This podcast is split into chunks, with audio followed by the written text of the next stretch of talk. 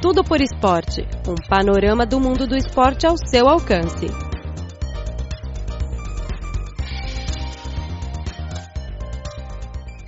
Caro ouvinte, seja muito bem-vindo a mais uma edição do programa Tudo por Esporte. O programa de hoje tem três partes. Na primeira parte, vamos conhecer os resultados da Superliga Chinesa e depois vamos ter duas reportagens, respectivamente, sobre a indústria de esportes de inverno na China e o esporte eletrônico na China. Bom, caro ouvinte, agora vamos conhecer os resultados da oitava rodada da Superliga Chinesa de Futebol.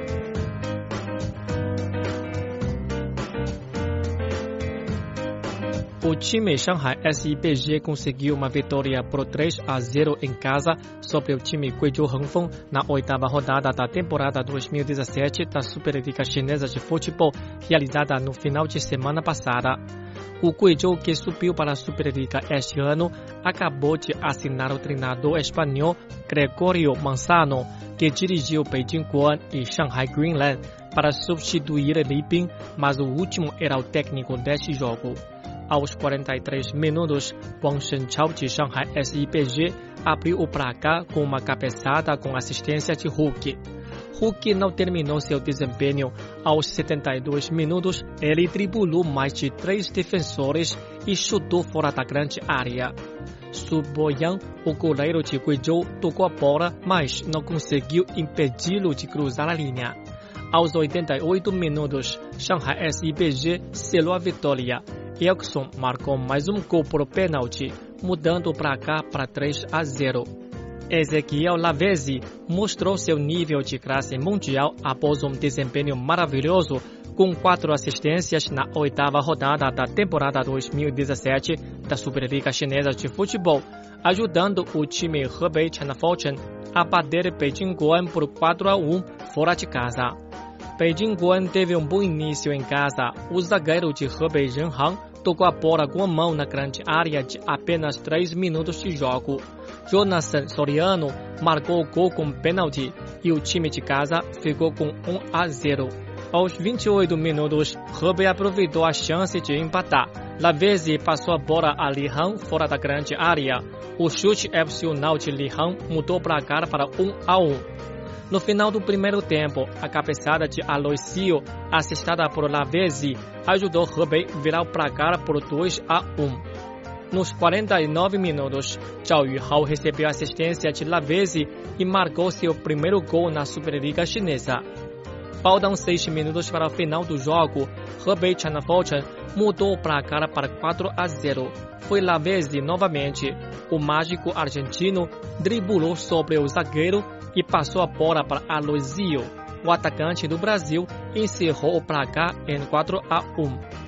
Em outras partidas, no sábado, Tianjin Quanjian foi derrotado em casa pelo time Changchun Yatai por 3 a 1. Henan Jianye bateu Chongqing Lifan por 3 a 2. E no domingo passado, Tianjin Teda empatou em casa com o Liaoning por 1 a 1. Shandong Luneng conseguiu uma vitória em casa, derrotando o Guangzhou RIF, voltando à colocação entre os três primeiros na classificação. Mais cedo, na sexta-feira, Jiangsu Suning empatou em casa com o time Yanbian Fude, continuando ficando no último lugar da classificação sem nenhuma vitória.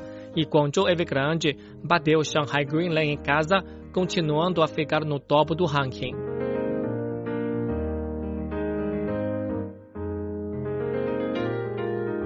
O campo de esqui de Jianding em Chongli encontrou um problema nesta temporada. Muitos pais estão tentando entrar com seus filhos em seu campo de treinamento de esqui. Este ano, o preço aumentou de 2.000 yuans para 8.800 yuans para o acampamento de seis dias, enquanto o número de participantes saltou de 300 para 2.800 na última temporada.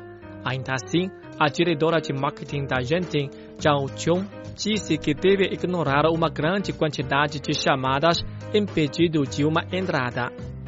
Ela disse: em 2013, nós oferecemos um desconto bastante para nossa escola de acampamento de treinamento. Eu agora estou preocupado com o rápido desenvolvimento. A indústria de esqui em toda a China enfrentou recentemente um aumento nas matrículas, o que se deve aos planos do governo central para aumentar a participação nos esportes de inverno em todo o país. O país que está prestes a sediar os Jogos Olímpicos de Inverno de 2022 está intensificando seu esforço e introduzindo iniciativas nacionais para envolver 300 milhões de pessoas em esportes de inverno.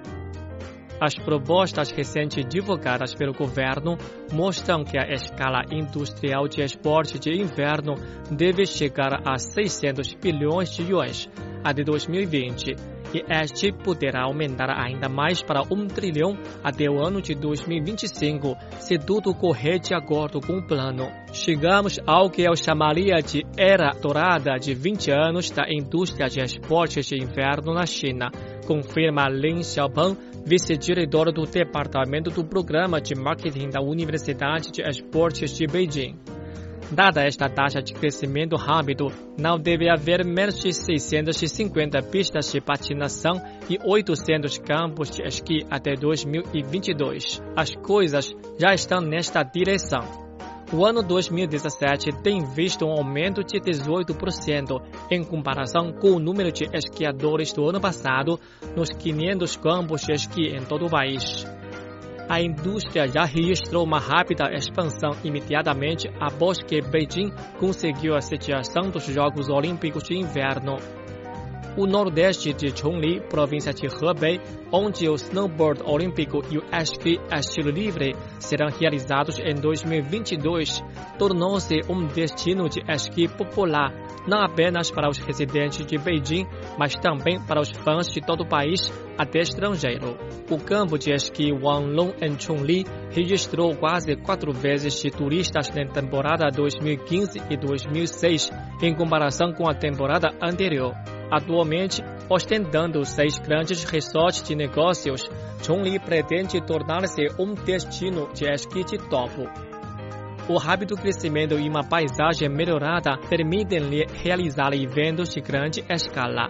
Chen Gang, funcionário de gestão do campo de esqui de Taiwu, em Chongli, disse de todo o sistema de recursos humanos para as fundações de instalações e modelos de negócios. Esperamos combinar padrões internacionais com a nossa indústria. Esta iniciativa não só aumentou a paixão do público para os esportes de inverno, mas também beneficiou os residentes próximos com novas oportunidades de emprego. O pesquisador de negócios e diretor do Departamento de Esportes da Universidade de Beijing, Yi Jiandong, disse que as medidas podem ser tomadas para garantir que os esportes de inverno sejam possíveis independente das dificuldades relacionadas ao crime. Ele afirmou que com os avanços da tecnologia, os esportes de inverno definitivamente não serão geograficamente limitados neve artificial, campos de esqui portáteis e indoor são todas alternativas para o futuro de esportes de inverno em todo o país. As instalações em todo o país estão esperando por receber mais esquiadores experientes, iniciantes, investidores e multidões internacionais, como este fenômeno se expande comprometidos em inspirar 300 milhões de pessoas a participar de esportes de inverno. Os governos locais em todo o país estão fazendo tudo para impulsionar os esportes de inverno para frente. Mesmo que a cultura de esqui é relativamente nova para a China em comparação com os países desenvolvidos, as pessoas e as empresas estão se preparando para um rápido desenvolvimento dos esportes de inverno.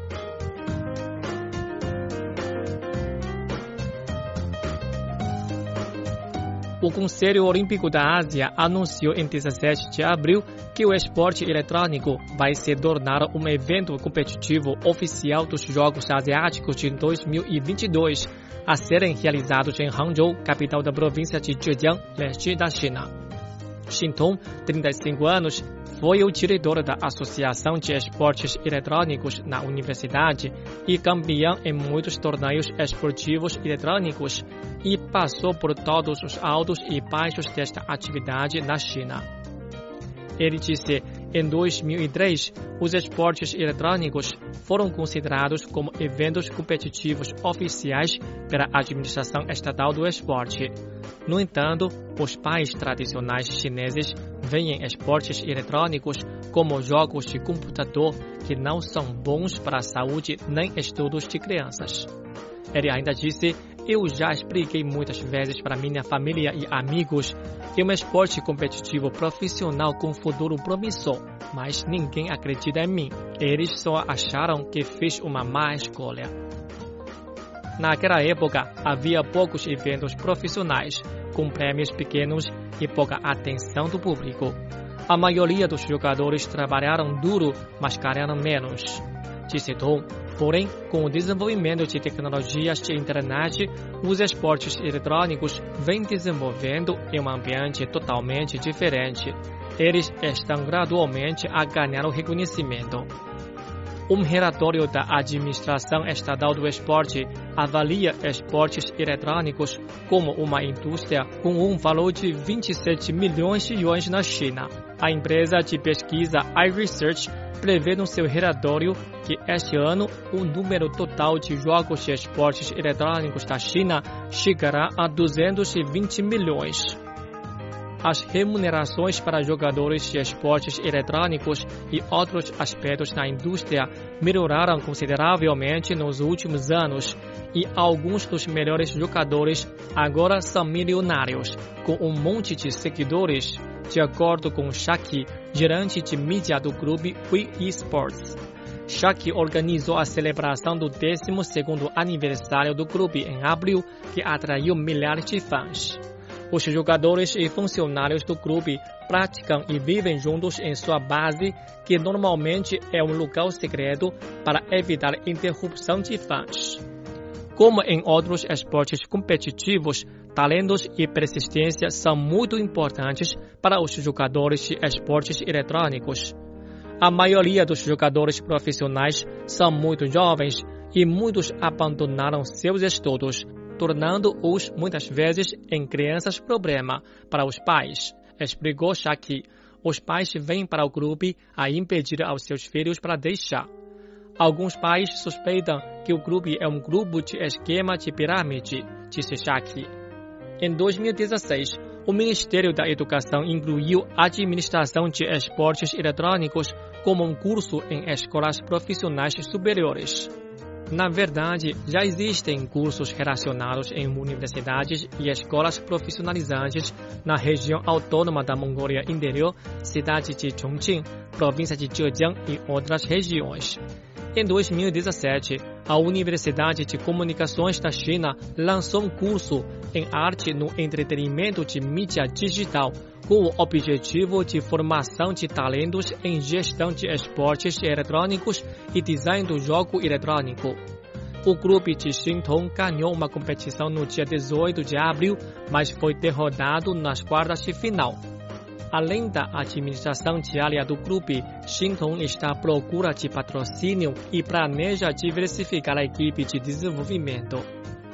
Ele disse que ainda não é claro o que os eventos serão incluídos nos Jogos Asiáticos em 2022, mas nada pode parar a esmagadora popularidade dos esportes eletrônicos na China.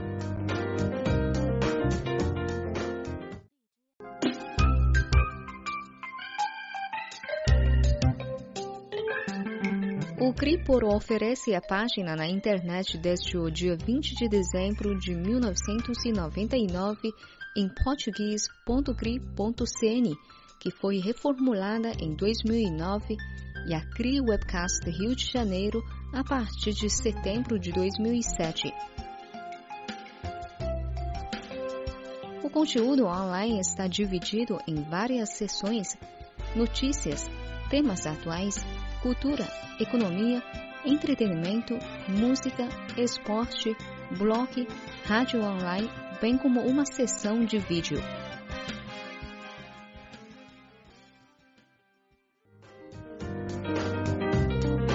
Caro ouvinte, assim tivemos o programa Tudo pro Esporte desta semana. Muito obrigado pela sua sintonia e até a próxima.